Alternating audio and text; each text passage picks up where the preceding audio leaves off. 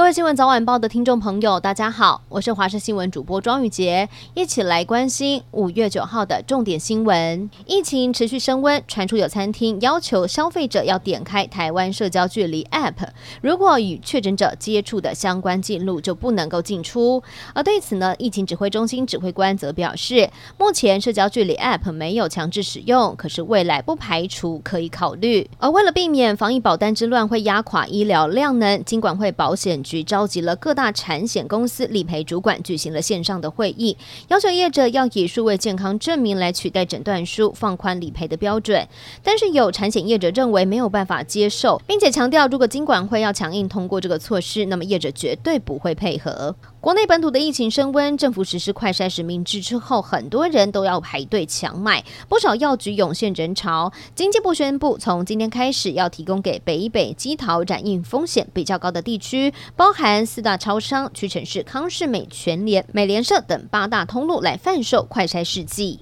台南有一名刘姓男子以代操股票的方式吸金，近来股市的市场不佳，日前竟然避而不见，有上百名被害人挤爆了警察局要报案。由于被害人遍布了各地，也引发警方重视，持续侦办。最近疫情严峻，资深媒体人陈文茜七号在脸书发文提到朋友染疫了，痛批政府新冠的药物管制严格，而且采购不足。对此，台大前医师林氏璧发文打脸，说政府做得不好，当然可以骂，但是文茜姐也要骂得有水准一些，认为她对于新冠药品完全误解。陈文茜也在脸书回应，感谢专业医师对于药物使用者的资格正确的指教。国际消息要关注的是，乌克兰持续抵抗俄罗斯的入侵，国际间的援助也不断的涌入。德国总理肖兹八号对德国全国发表了纪念第二次世界大战结束七十七周年谈话时提到，俄罗斯总统普丁不会赢得这一场战争。而法国巴黎举办了纪念二次大战七十七周年的活动，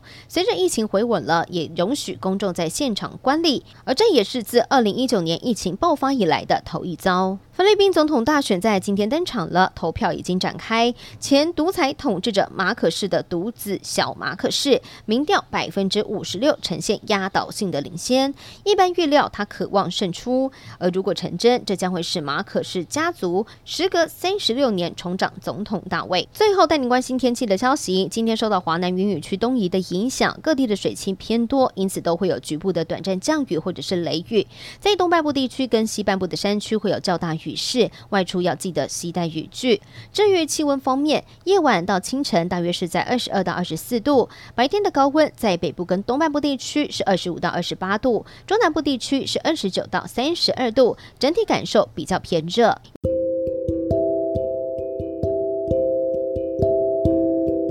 以上就是这一节的新闻内容，非常感谢您的收听，我们下次再会。